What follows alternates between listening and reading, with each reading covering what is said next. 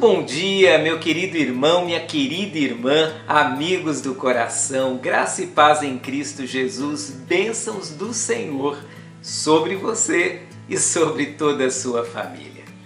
Bom, estamos conversando sobre legado e hoje eu quero falar sobre o legado da educação cristã ou o legado do ensino da palavra de Deus. Olha que texto preciosíssimo.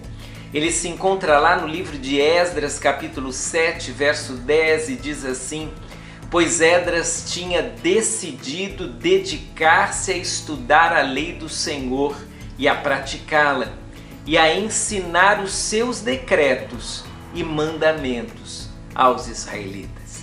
Bom, o texto diz que esse personagem Esdras se dedicava em estudar e ensinar a palavra de Deus.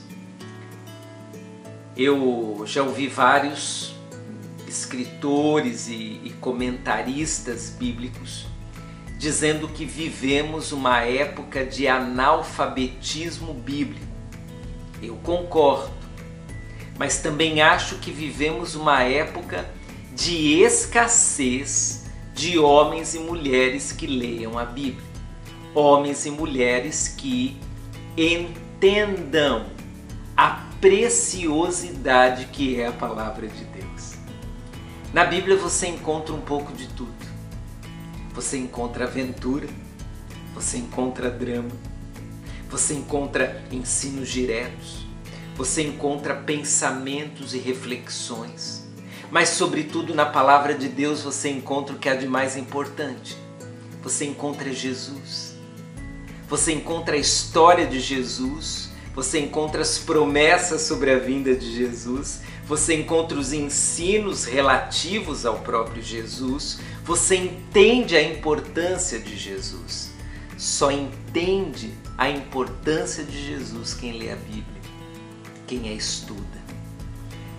Talvez, querido, pessoas bem pertinho de você não saibam nada sobre Jesus e nada sobre Deus e nada sobre a Bíblia. Que tal você começar hoje um processo de valorização do ensino da palavra?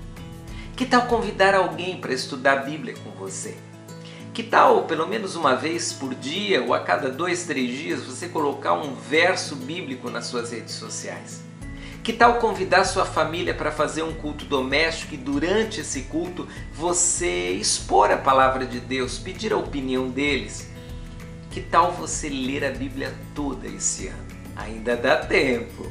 Bom, estudar a Bíblia, ensinar a Bíblia, a educação cristã é um legado necessário.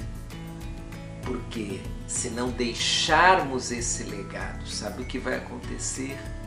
As próximas gerações não conhecerão nada sobre a Bíblia. Consequentemente, conhecerão pouco sobre Deus, nada sobre os planos dele.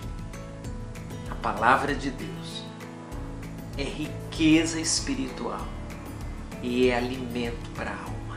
Não deixe de ler a palavra. Deus te abençoe, querido. Ensine e estude a Bíblia Sagrada. Tchau, tchau.